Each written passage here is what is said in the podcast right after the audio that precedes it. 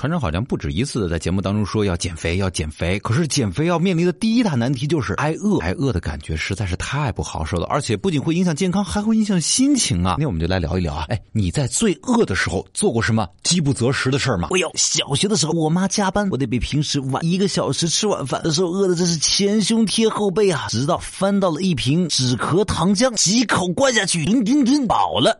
那天真是饿极了，我在床上找到了几颗跳跳糖，想也没想就往嘴里面扔，吃了一会儿，感觉不对呀，不跳，而且怎么越来越咸，还黏糊糊的。呃结果是猫砂。呃，我家的猫已经被我丢去外面罚站一个小时了。哼，一天实在太饿了，看我妈在煮红烧肉，馋的我不行不行的，偷吃了一个只烧熟了一半的红烧肉，还是挺好吃的。那那那那天呢，我实在是低血糖扛不住，但是我的身边只有蚕豆，什么也顾不了了，我就一个劲儿的往嘴里面塞蚕豆啊，都快看不见了。是的，后来屋里都快看不见人了。墨汁闻着香，但吃起来却没什么味道。手上的倒刺儿吃起来比较坚韧 Q 弹，指甲口感会有点硬，不过咬久了味道会好很多。别问我是怎么知道这些的，我饿极的时候偷过家里剩的挂面吃，我还以为跟干脆面是一个味儿的呢。我那天钱包被偷了，身上一分钱也没有了，只能吃家里仅剩的腐乳，整整吃了半瓶腐乳，喝了两桶水，撑了一天。放学的时候手机被偷了，敢跟家里人说，新买了一个手机，剩下的生活费只能每天吃馒头，到最后连馒头都吃不起了，每天喝学校里面免费的汤。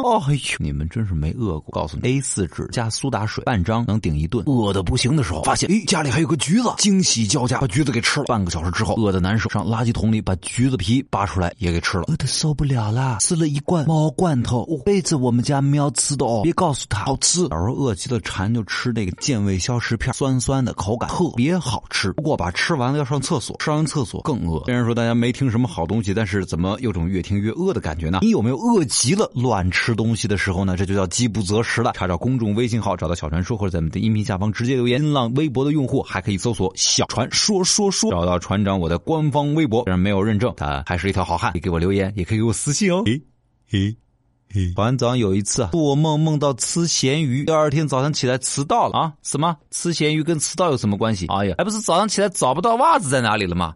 哎，袜子呢？